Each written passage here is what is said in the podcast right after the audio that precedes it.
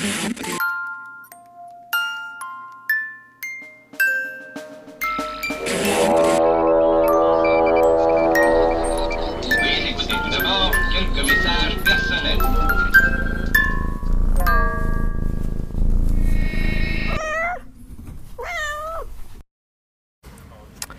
Herzlich willkommen zur Verschwörung für das Gute. Wir befinden uns immer noch im selben Unterschlupf wie im letzten Podcast und im letzten, äh, vorletzten Podcast. Gast in unserem heutigen Rekrutierungsinterview ist Karin Kiesel und sie ist Innovations... Desi Desi Strategin. Wieso komme ich immer mit diesem Design? Ich kann keine Design. Okay. Aber Strategie kann ich. Ja. Karin, schön, dass du hier bist. Ähm, wenn du deiner Oma oder deinem Opa erklären müt, müsstest, was, äh, ohne den, diesen Jobbegriff äh, zu verwenden, was genau du machst, was würdest du ihnen erzählen?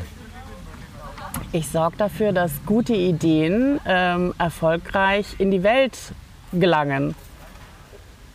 Was meinst du mit guten Ideen? Also so Marketing, Absatz? Oder? Ja, es sind schon meistens neue Produkte, die irgendein, also das ist für mich äh, auch die Grundvoraussetzung, dass es neue Produkte sind, die irgendein altes Problem lösen. Das ist für mich Innovation. Was würde denn dein Opa oder deine Oma, wen, wen magst du lieber, mit wem hast du vielleicht einen, einen engeren Bezug? Die Oma. Die Oma. Ja. Was würde denn deine Oma dazu sagen, wenn du jetzt ihr das so erzählen würdest? Äh, meine Oma würde mir sagen, denk dran, ähm, intelligente Frauen wollen keinen, äh, kriegen keinen Mann. Ähm, und meine Oma hat mir auch, als ich 20 war, einfach meine Aussteuer äh, ausbezahlt, weil sie gedacht hat, jetzt wird dich keiner mehr heiraten. Also daher meine Oma, glaube ich, findet das ziemlich komisch, dass ich immer noch äh, berufstätig bin. Also daher... Ähm, ich glaube so richtig. Und äh, vielleicht ist es die falsche Frage, weil in meiner Familie, also selbst meine Eltern, wenn sie gefragt werden, was ich mache, sagen sie einfach nur, die schafft im Büro.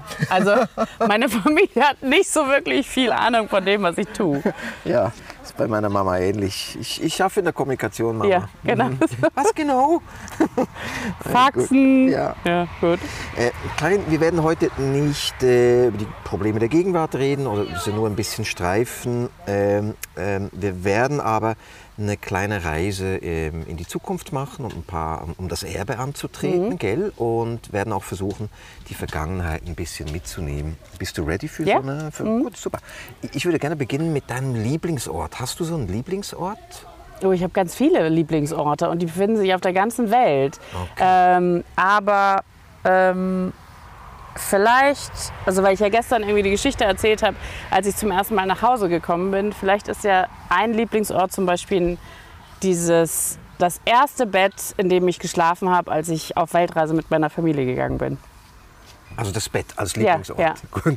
Gibt es da eine spezielle Geschichte dazu? Eine kleine Anekdote? Oder ist, Zu dem Bett? ja, Ähm, ja, ähm, eigentlich ist es die Geschichte, dass ich ähm, erst da mich eigentlich wirklich zu Hause gefühlt habe, weil irgendwie quasi all meine Betten vorher und ich quasi in sämtlichen Formen von WGs, klein, groß, Mexiko, Madrid, ähm, aber eigentlich immer nur gewohnt habe und nie irgendwie ein richtiges Zuhause hatte. Und witzigerweise das erste richtige Zuhause für mich ein Bett war, das nicht mal meins war und das wir auch nach ein paar Tagen wieder verlassen hatten. Aber eben dieses Gefühl, Heimat ist am Ende da, wo deine Familie ist und ähm, es quasi auch geschafft zu haben, mit seiner vier Monate alten Tochter ähm, und dem vier Jahre alten Sohn einfach auf Weltreise zu gehen, das war so dieses, das ist meine Familie und das ist quasi das, was ich geschaffen habe, so viel Mut aufzubringen, uns vier irgendwie einmal um die Welt zu schicken. wow. Gut, das Best Bett als Lieblingsort Ja. und das wird auch unsere Zeitmaschine sein. Also Ja. ich steig mal in dieses Bett ein. Ja. Ne? Und wir ähm, reisen jetzt 30 Jahre in die Zukunft. Ja? Wie sieht es da aus? Wo bist du jetzt gelandet mit deinem Bett?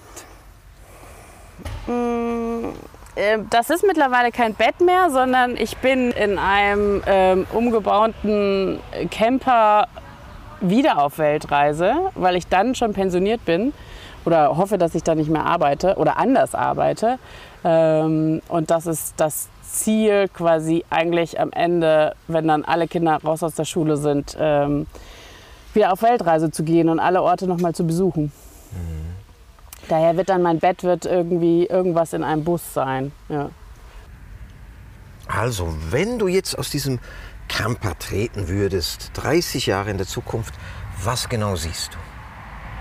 Wie sieht das aus, die Zukunft? Es wird auf jeden Fall eine gute Zukunft sein. Es wird anders sein, als wir uns das, glaube ich, vorstellen. Ähm, wir werden begrünte Dächer haben, wir werden weiße Straßen haben, damit irgendwie quasi die Sonne reflektiert. Also unsere Städte werden ganz anders aussehen.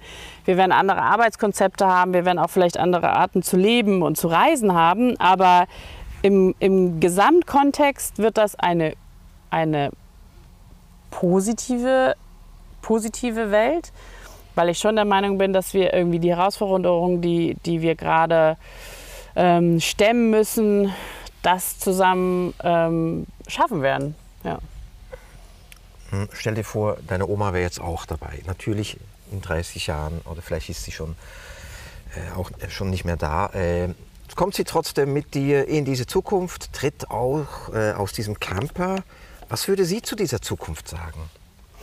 Ich glaube, manche Dinge würden sie gar nicht erstaunen, weil ähm, sie ja selber quasi als Nachkriegsgeneration immer sehr, sehr achtsam mit Ressourcen umgegangen ist. Ne? Also Waschmittel selber machen, aus Bettwäsche, Handtücher machen, ähm, alles irgendwie quasi nie was wegschmeißen, alles reparieren, ähm, Sachen einkochen. Also daher der, der, der ganze Aspekt, quasi sehr achtsam mit Ressourcen umzugehen, das würde sie, glaube ich, gar nicht überraschen. Ich glaube, das Einzige, was sie überraschen würde, wäre eben, wie, vielselt, wie vielfältig jetzt mittlerweile unser Leben ist. Ne? Auch gerade in Sachen, was so irgendwie auf den Tisch kommt, was man alles irgendwie auch quasi aus anderen Ländern bekommen kann. Ähm, dass es jetzt eben nicht mehr nur Sonntagsbraten gibt, sondern eben auch Pizza und Sushi und das quasi zumindest kulinarisch oder auch vom oder was wir besitzen, ähm, wir plötzlich die ganze Welt eingeladen haben. Was würdest du ihr sagen? Guck mal, Oma. oder? Ähm, naja, ich würde, glaube ich, mit ihr irgendwie auch nochmal oder auch verstehen oder versuchen zu verstehen, ob das vielleicht irgendwie damals auch so ein bisschen die gleiche Stimmung war oder was hat uns denn irgendwie oder was was hat ihre Generation denn eigentlich geschafft, damals aus den Trümmern und mit den Herausforderungen eigentlich eine äh, bessere Zukunft zu bauen und vielleicht einfach mit ihr ein bisschen austauschen, wie war das eigentlich jetzt für meine Generation oder für unsere Generation, ähm, wo wir quasi jetzt auch vor großen Herausforderungen stehen und wie wir irgendwie quasi post-Corona managen, dass das quasi eigentlich eine vielleicht eine ähnliche Zeit und auch eine ähnliche Herausforderung ist und so nach dem Motto, was hat damals funktioniert und was hat eigentlich bei uns funktioniert. Was denkst du, was könnte der Turning Point gewesen sein, damit diese Zukunft überhaupt erst möglich wird? Gibt es da vielleicht einen? Na, ich glaube, also ne, um für Veränderungen oder auch für Innovationen brauchst du ja meistens irgendeinen Schmerz, irgendwas, ein Problem, was verändert werden muss. Ähm, und ich meine, die haben wir ja definitiv. Ne? Also so gefühlt noch nie war es irgendwie so kritisch wie jetzt. Sowohl wirtschaftlich ne, oder auch im Miteinander oder gesellschaftliche, ähm, die gesellschaftlichen Entwicklungen. Ne? Also dass wir alle, äh, also gerade die Entwicklungsländer ne, ne, nochmal irgendwie wirklich äh, ganz schön zurückkatapultiert wurden in Sachen Schule, Erziehung, Gleichberechtigung. Also daher haben wir gerade irgendwie Probleme auf allen Ebenen, nicht nur ähm, in der Umwelt. Ähm, und daher ist natürlich jetzt der Moment, eigentlich Dinge zu verändern. Ne? Also es ist ja quasi so ein bisschen, es ist ja schon Nachkriegszeit gerade. Ja. Und in deinem eigenen Verhalten? Gibt es da vielleicht einen Turning Point, der diese Zukunft ermöglicht hat? Und wie genau könnte der aussehen? Oder wird der aussehen? ähm, was meine Gestaltung war. Ähm, also da glaube ich halt auch dran, dass am Ende jeder verantwortlich ist, quasi sein Bestmögliches zu tun und auch quasi die Wirkkraft und den Wirkkreis, den er selber hat, letztendlich ähm, auszunutzen. Und ich finde halt auch, zum Beispiel, also gerade für mich, wo ich eigentlich quasi so, so nach dem Motto, immer wenn Geld und Zeit da ist, ähm, in den Flieger gestiegen bin.